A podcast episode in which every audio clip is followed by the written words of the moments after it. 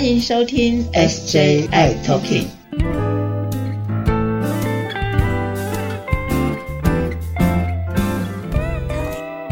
Hello，大家好，欢迎收听今天的 SJI Talking，我是 Jeffrey，我是师姐。哦，师姐真的哇，我真的气喘吁吁赶回来。为什么？为什么？对，你去追那一只狒狒了吗？追狒狒，它被通缉了。对，哇！哎，现在几乎全国的人不是追着猴子跑，就是追着狒狒跑。哎，对对对，都跟那个灵长类动物有关系。有关系耶，哇！OK，好，因为因为刚好今天特别啊，就是把最新的一些猴痘的消息要跟大家 update 一下，更新一下，追踪一下，对不对？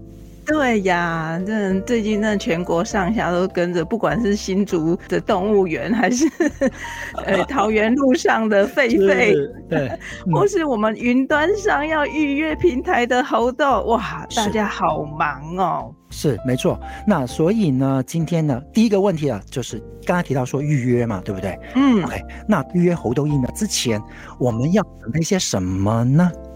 这个预约啊，大家都会哦抢着那个预约平台啊，我的超热的哦，这个实在是手刀真的是要很锐利、快速，是，对。然后我们在准备预约这个呃，因为第一波过了嘛，哈，那也许朋友都还没有抢到，好，对。第二波我们要预约之前呢，请朋友们先准备好哦，你要先了解说，哎，你的。CD4 现在是多少？最后一次的 CD4 是多少？哦，那我们在预约这个平台的时候，他会问你这样子的问题。那当然，如果说我们一般的朋友没有 CD4 的话，那也没有关系。但是你如果知道的话，你最好要很清楚，因为这会有关于你的接种的部位跟接种的方式是有关系的哈。所以你要把你最后一次的抽血的数字先记起来。好，那我们在预约这个平台的时候，他就会要问你这个问题哈。那问了这个问。问题的时候，他才知道说我们下一步要帮你预约到哪里去会比较 OK，因为他现在是 CDC 在做一个整合嘛，哈，所以你可能第一次预约之后，你就要慢慢等啊。有些朋友就很焦虑，我怎么没有收到？我是没有预约成功，对，等不到，嗯，是这样吗？就痴痴的等，对不对？好，稍安勿躁。如果你有收到一个预约的号码很长的那个号码的话，哎，恭喜你，表示你预约成功了。是，那你现在就是按着性子去等他的回信，告诉你。那这个回信也许没有马上立即回信哦，你不要怀疑，你有那个号码，你就是有预约成功。那他会慢慢的去安排你。那因为呃，现在各城市的这个直辖市的那个，不管是卫生所啦，或者大的医。医院都开始在忙着帮大家安排打哈，那可能一下子那个量呢没有办法开很大，因为它真的不是像我们 COVID nineteen 那样子，就是手臂一露出来然后就打下去，不是这么简单哦。我们这次打的是皮内注射跟皮下注射，那这个皮内注射跟皮下注射也要看看你的 CD4 啦这些的哈，所以它是需要一点点时间，很精准的，你知道，只要打零点一 cc，那个是这个要戴着眼镜仔细看哦，那个刻度这个剂量哈，还有那个角度哈，所以它是需要一点点时间的哈。那这个是我们在预约平台的时候，你大概就能够理解到这样子。那如果说他你收到第二封信了，他就告诉你哦，有个连接，这个连接就是说你可以到这几个地方去，这几个医院去预约啊。那比如说有两个医院，那你就可以选择你比较熟悉的医院，或是你比较就近方便的医院。对对对，因为现在可能医院会再增加哈，那这样子也许你熟悉的环境啊，那你也会比较轻松，不会那么紧张哈。那你就过去，那过去的时候哈，记得哦，带你的身份证跟健保卡好就可以了。那到时候呃打了这个疫苗之后呢，他还是会给你一个黄色的小卡，那这个黄色小卡上面会有登记哈，你现在打的是皮内呢还是皮下哈？那这样子的话，对于如果下一次要再来打。第二季的人哦，不是每个人都要打第二季喽，哈。那如果是需要打第二季的人的话那，他就有一个凭证会知道说，哦，那我们这次要打什么这样子。嗯，OK。所以再提醒一下啊，稍安勿躁，对，一定会轮到你的。这第一件事情，第二件事情，记得哈，我们之前有说过，不能爽约。对对吧？对，这个千万不可以爽约。哎，对了，四姐，我们刚刚有提到说，呃，预约前的准备嘛，对不对？然后我接下来想要问一下的就是，哎，那我们打疫苗的当下，或者打疫苗之前呢，甚至说哪一些人是不太适合打猴痘疫苗的呢？对对对，这个很重要哦，因为其实我们这个还是打疫苗，那有一些人的体质的状态不太一样，那你就要特别注意哦。那有哪一些人其实比较不适合打这一次的这个猴痘疫苗呢？第一个，对蛋过敏，对鸡蛋过敏的人，哦，有过敏体质的，对鸡蛋，呃，对蛋过敏，嗯，对海鲜类过敏没关系，你可以打。是但是你对于呃，还有对什么过敏啊？你可能对蟑螂过敏，你还是可以打哈。嗯，那主要是如果是对蛋过敏哈，你不能吃蛋的人的话，那你就不能打这个疫苗哈。，嗯，那还有呢，有一些朋友曾经过去啊、有吃某一些的抗生素，他有过敏。好哦，那有抗生素过敏的话，特别注意哦，医生一定会问你哈，那你是哪一类的抗生素过敏？不是所有的抗生素过敏都不能打，而是有某两三种的抗生素哈，所以他会嗯问的很清楚。那我相信，如果朋友们以前曾经在吃消炎药或是打这个抗生素有过敏的呃的记录的时候，你应该会印象非常清楚哈。是是，那呃，基本上我们会希望朋友们，如果你对这些抗生素过敏的话，你就必须要把这抗生素的名字记下来哈。嗯，那像这个时候要打疫苗的时候，这个就很重要喽。你到底是对哪一类的抗生素过敏？哈，那呃，你要把你对抗生素过敏的这个名字哦，让医师知道，他就会知道说，哦，那你适不适合打这一次的这样子的一个疫苗？哈，嗯，所以这个很重要哦。那如果说还有一种状况是比较不适合的，就是他可能以前曾经受伤啦、那这个会那个疤痕哈、是会呃冒出来凸出来的，就表示哦。说他有蟹足肿的体质。是哦有些蟹足肿人受伤嗯。之后哦，它会冒出来一个红红的哦，对。那个肉芽一对。一样的，对嗯对对，很大一包表示它，是蟹足肿的是。这个体质。嗯。那因为我们这次打的是皮内，好，那所以如果是有这种体质的就不适合打。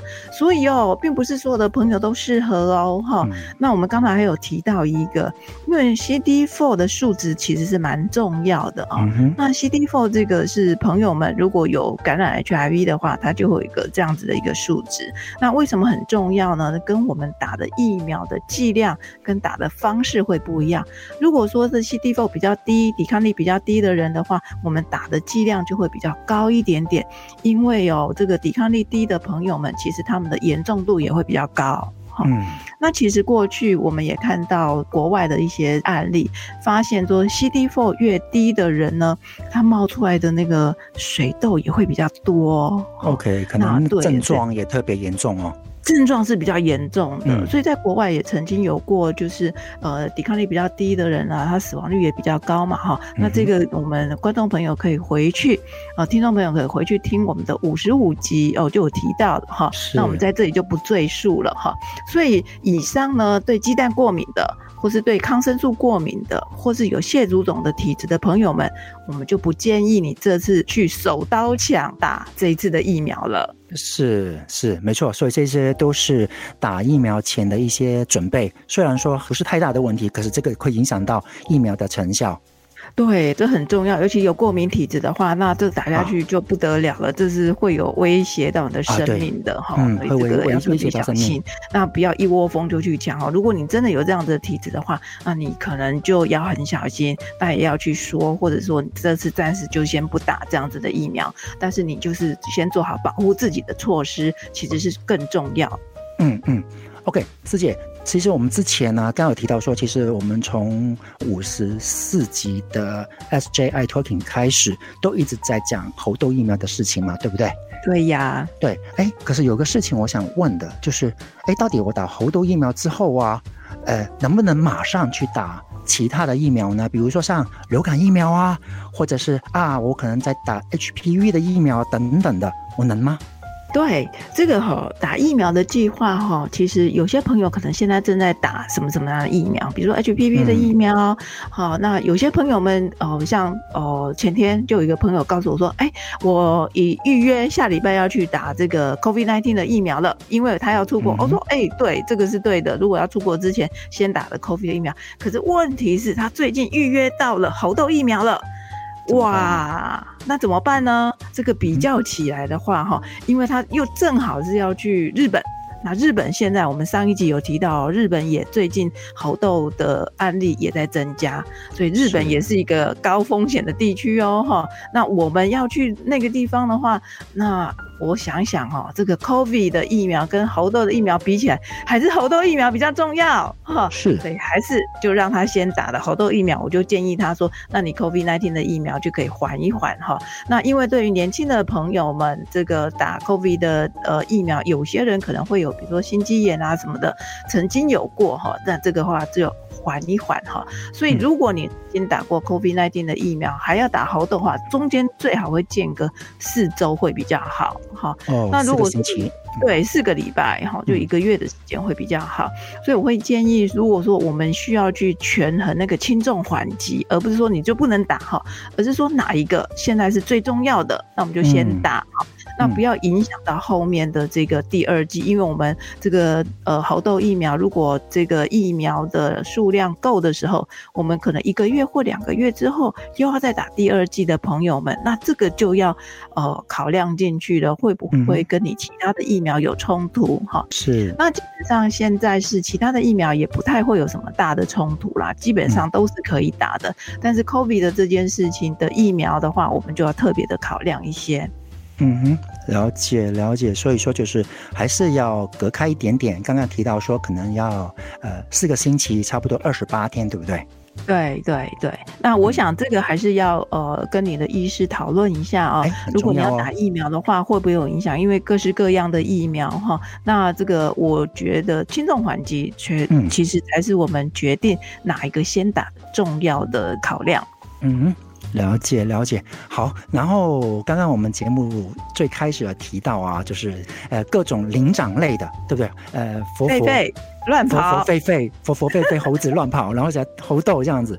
那到底这个猴痘的传染的方式啊，当然当然有亲密的接触啊等等之类的，我们前面几集有说到。然后宠物这件事情，就是比较跟我们亲密的宠物会传染吗？对，因为我们很多朋友们还是会有一些自己喜欢的宠物嘛，哈，猫啊狗啊会吗？对呀，好多种哦。那我就觉得哇，真的很热闹哦。那最最近我觉得很好玩的就是呃，狒狒到处跑啊，好热闹啊。对啊。但是我想这个狒狒应该不是一般人能养的啦，它是保育类动物嘛。哈。不过哎，我们这个这个猴痘这个哈，也是在非洲的时候从动物传到人身上的啊。所以它其实是可以动物跟人之间的传，就说目前看到的都是动物传给人哈。OK，那尤其是哪些的动物呢？比如说是松鼠类的啦、灵长类的哦。我们刚才讲的这个是比较容易传给我们的。我如果有猴痘或什么话，那正好我有养了一个这个宠物呢，是小仓鼠。那这样怎么办呢？对，我们会建议哈，还是跟你的这个宠物稍微的隔开。请别人帮你养哈，那一段时间，那因为我们怕的是这动物，呃，这个比如说小仓鼠啊，那会跟我们。不小心抓伤的时候，对，这有可能啦，哈，这还是有可能会人畜共通嘛，所以这是会传染给他哈。那我们当然不希望，那我们也不希望说我们到野外郊游的时候，那正好不小心又跟仓鼠的接触，或是有这个松鼠的接触，对呀，对呀，然后咬了，那这个还是会有人畜共通的风险。所以我想，宠物这个部分，如果你不幸感染了猴痘的朋友们，宠物的部分就要特别稍微隔开。在这段时间二十一天，或是你的这个结痂啦都已经好了，你皮肤都长好了，也没有这样子的这个传染之余的时候，再赶快把它接回来，你心爱的宠物吧。嗯哼，了解。所以说这个部分呢，宠物的部分，刚才提到说可能鼠类嘛，对不对？对对对，要特别小心。好啊，刚刚有提到啊，就是我们 SJI Talking，其实从之前的五十四集到现在，哇，今年第六集了。都在讲猴痘的事情，所以大家啊，就是有关于猴痘的任何最新的消息，还是要关注，还是要追踪我们的 SJI Talking 哦。是啊，我们希望说借由我们的节目呢，让各位朋友呢都能够多了解这个猴痘或者打疫苗这件事情。是我相信在朋友每个人，呃，如果你都能够把自己照顾好的话，你也就可以把你身边的人照顾好。就像我们在 COVID 的疫情学到了，不是我自己一个人好就好，要我周边的人、我的家人、我亲爱的伴侣都很好，我们大家才能够一起好。所以我想。呃，在这个疫情也更让大家能够体验到，说我们大家都是要一起好、共好的这样子的世界，那我们就会幸福快乐喽。是，预防胜于治疗，然后大家好才是真的好，对吧？好，然后谢谢大家收听我们今天的节目，那我们下一次节目再见喽，拜拜，拜拜。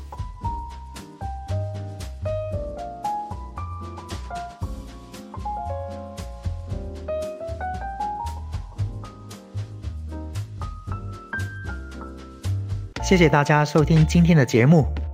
如果喜欢我们的节目，请在收听的平台上订阅、关注、追踪、分享，还有开启小铃铛。如果你有任何的疑问或建议，你可以在 FB 粉专和 IG 上搜寻 SJI Talking 留言给我们哦。也欢迎你写信给我们，我们的信箱是 SJI Talking at gmail.com。